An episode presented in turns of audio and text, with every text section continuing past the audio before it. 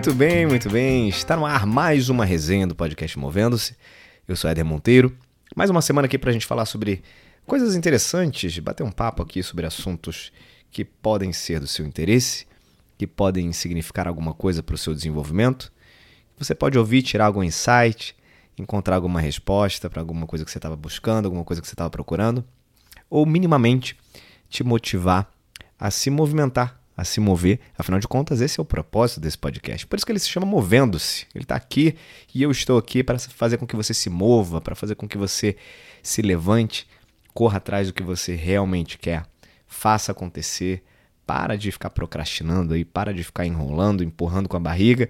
Vamos correr atrás aí que dá pra, dá pra fazer, hein? Dá pra fazer. E sem aquela utopia de que eu consigo fazer qualquer coisa que eu quiser. Eu não sei se qualquer coisa que você quiser, mas uma certeza eu tenho. Se você não começar algo, se você não começar algo, aí sim, de fato, você nunca vai conseguir alcançar nada em relação àquilo. E outra coisa, hein? Outra coisa. É difícil parar uma pessoa motivada, viu? É bem difícil. E é sobre isso que eu quero falar hoje com vocês aqui. De onde é que você tem tirado motivação, hein? De onde é que você tira motivação para fazer suas coisas acontecerem? Para trabalhar, entregar o que precisa ser entregue? Para concluir um projeto específico ou na sua própria vida pessoal para, sei lá, arrumar seu guarda-roupa que seja. Sabe aquela coisa que você vai assim, pô, tem que arrumar isso aqui. Nossa senhora, mas você vai empurrando, empurrando. Cadê a motivação? Por que, que tem gente que vai, dá um estalo, faz e acontece?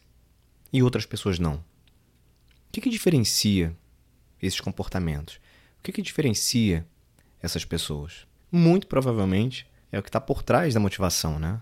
O que me move não é a mesma coisa que te move. E existem dois tipos de motivação: a motivação intrínseca, que é quando você é motivado ou motivada por fatores internos para atender às suas necessidades, suas próprias necessidades pessoais. Né? Por exemplo, a maioria dos hobbies ou atividades de lazer elas são baseadas em motivação intrínseca. A gente faz aquilo ali porque a gente gosta de fazer aquilo ali, não porque a gente precisa de fazer aquilo ali. E tem outro tipo de motivação que é a extrínseca, que é quando você é motivado por fatores externos. E esses são dados ou são controlados por outras pessoas. Por exemplo, o salário que você recebe para trabalhar.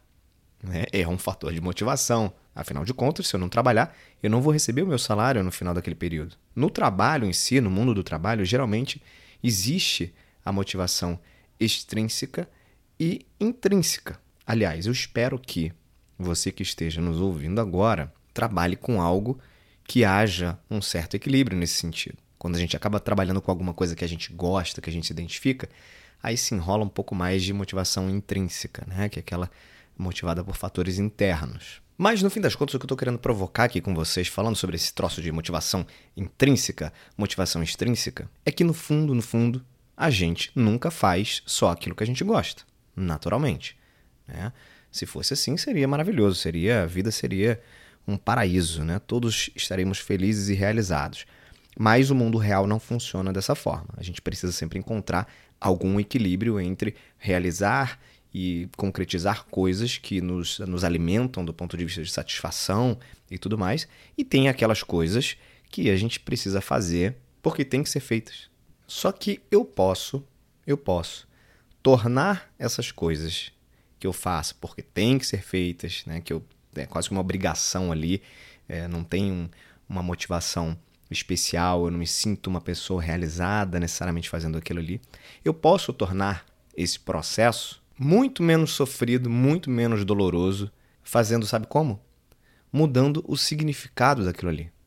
Ressignificando aquela atividade, aquela tarefa. Por quê, gente? Porque todos nós, todos nós, precisamos de recompensa. A gente precisa se sentir recompensado de alguma forma a partir do momento em que a gente realiza alguma coisa. Isso é inerente de nós, seres humanos. A gente luta, briga constantemente por ter recompensas. Aí, se você vai e realiza alguma coisa eh, e não enxerga nenhum tipo de recompensa naquela realização, e aqui, gente, eu não estou falando de recompensa financeira, não, tá? Recompensa no sentido mais amplo da palavra. Recompensar, se sentir recompensado, recompensada, significa que ter concluído aquilo ali te trouxe satisfação, te trouxe algum tipo de bem-estar. Isso é um tipo de recompensa para você. Então procura de alguma maneira encontrar quais são os pontos positivos daquilo ali que você está fazendo. Porque tem, gente. Tem. Sempre tem alguma coisa positiva por trás da realização de algo. Sempre tem. A menos que você esteja trabalhando em alguma coisa que vai ser uma desgraça para a vida das pessoas. Mas eu estou entendendo que a minha audiência, a audiência desse podcast, não tem essa mentalidade, pelo amor de Deus. Mas partindo dessa premissa de que sempre tem algo positivo por trás, tenta encontrar esse significado a partir desses pontos positivos. Essa é uma maneira de aumentar a sua automotivação, listando uh, os resultados positivos do seu trabalho. Se você faz parte, por exemplo, da equipe de limpeza de um hospital, em uma última análise, seu trabalho mantém os pacientes protegidos contra doenças, contra germes, contaminações. Esse é um aspecto extremamente positivo e que deveria ser extremamente recompensador para as pessoas que fazem. Ou se você é corretor, é corretora de imóveis, que vende imóveis, apartamentos, etc., você participa diretamente da realização do sonho de muitas pessoas. As pessoas que compram um imóvel, que estão eventualmente construindo uma família e estão colocando ali todas as suas esperanças, expectativas, sonharam com aquele momento ali de ter a sua casinha, a sua casa própria, etc. Então percebe que tem muito mais do que vender um imóvel. E eu tenho um exemplo pessoal para dividir, vou dividir com vocês aqui, vou compartilhar com vocês aqui, fica só entre a gente, tá? Um exemplo pessoal de como ressignificar uma atividade tornou aquela atividade muito mais fácil muito mais simples e digo mais, digo mais, acredite se quiser, mais prazerosa de ser feita. Que é o seguinte: eu por muito tempo relutei, relutei para lavar louça dentro de casa. sou casado, tenho dois filhos e tudo mais. E aí, gente, um parênteses aqui, hein? Homens que estão ouvindo esse episódio, essa resenha aqui no podcast. Dica do tio Éder aqui para uma vida conjugal de mais paz e tranquilidade. Nenhuma atividade doméstica que você, homem, faz, nenhuma atividade doméstica que você, homem, faz, está sendo feita para você ajudar a sua esposa. Você não está ajudando a sua esposa ou seu companheiro, enfim. Você deve realizar atividades domésticas porque você vive nesta casa. Você é parte de uma equipe que vive numa casa, né? Se a gente pudesse colocar a família como equipe. Então você não está dando uma força para ninguém. Você está fazendo a sua parte. E, em um determinado momento da minha vida, quando eu realizei isso, né, e claro, isso depois de, de muitas discussões e, e amadurecimento, né, é, eu percebi que de fato é isso. É, eu não estou ajudando aqui, não estou, pô, tá bom, vou lá, vou dar uma, vou dar uma moral aqui, vou dar uma forcinha aqui. Não é isso. Eu estou fazendo a minha parte. Então, enquanto eu enxergava é, a atividade de lavar uma louça, toda não, lavar louça como exemplo aqui, tá?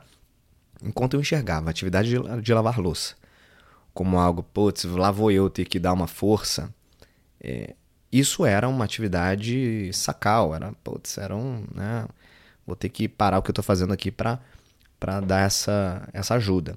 No momento em que eu ressignifiquei essa atividade, me colocando, por exemplo, como parte desse time, dessa casa, e que concluir aquela atividade ali, no final das contas, faz com que eu esteja cumprindo a minha parte, que eu, como um jogador daquela equipe ali, um integrante daquela equipe, estou cumprindo o meu papel e que, portanto, estou contribuindo ali com aquele ambiente, com a minha família, a percepção que eu tinha sobre lavar louça mudou completamente. Estou falando muito sério com vocês, mudou completamente. E vou além. Quando eu brinquei que se tornou prazerosa, a neurociência explica isso. Quando você atinge uma meta, quando você conclui alguma atividade, ou quando você sente que fez algo significativo, isso aí libera dopamina, libera serotonina, que são reconhecidamente hormônios do bem-estar, hormônios da felicidade. E isso de forma inconsciente te faz sentir bem, sim, te faz sentir bem. Agora, para ir mais além ainda nessa história de motivação, eu quero compartilhar com vocês um depoimento que eu li essa semana é, do, do, amigo, de um cara que eu admiro pra caramba, um cara incrível chamado Pietro Manarino.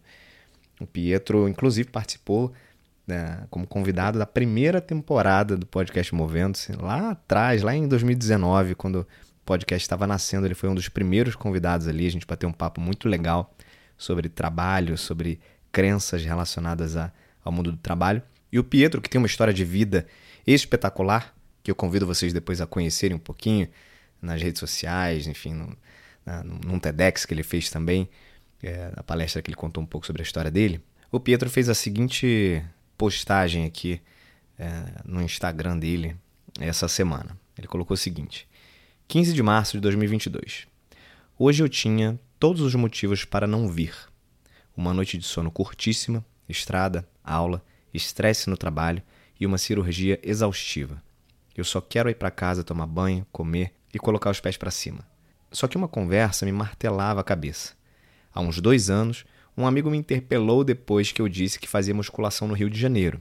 Porque um parênteses aqui, o Pietro mora em Friburgo, tá? Aqui na Serra do Rio de Janeiro. A pergunta me pareceu meio estúpida. Se todo mundo treinasse três vezes por semana, o mundo seria melhor. E é literalmente, não é uma figura de linguagem. Mas o fato é que ele tinha razão. Eu ficava três dias na cidade, mas não ia as três vezes na academia. Pelas mais diversas justificativas que não justificavam nada. Agora, o estúpido parecia eu.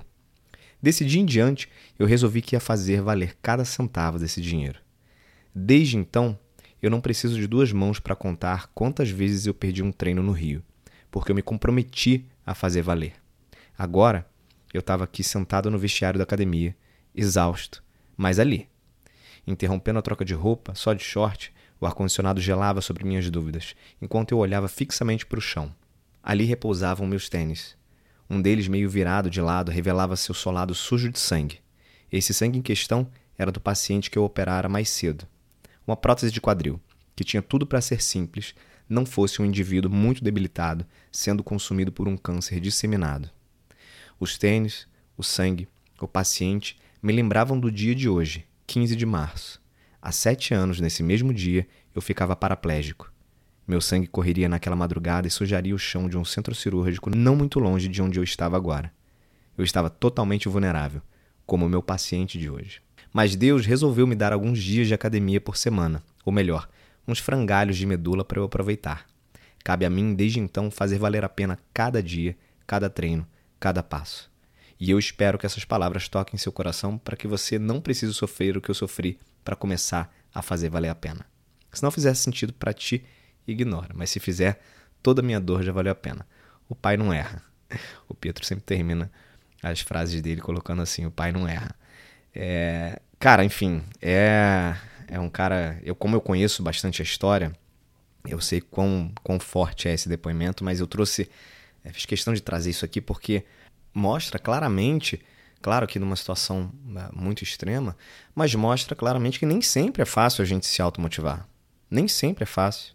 Mas cada um de nós, na nossa história, nas nossas motivações, no nosso contexto de vida, cada um de nós pode encontrar alguma razão mais forte para que aquilo possa valer a pena. Então, senhoras e senhores, sempre que vocês buscarem automotivação para alguma coisa, procura identificar quais são os fatores positivos por trás ali daquela atividade, por trás daquela tarefa. Qual é o fator ou quais são os fatores recompensadores para você ao concluir aquilo e por que realizar aquilo vai fazer valer a pena. Fechado? Não deixe de se conectar lá no Instagram do podcast Movendo-se, arroba Movendo-se, tudo junto. Lá sempre publicando os conteúdos quando vão aparecendo, tem arte lá dos episódios.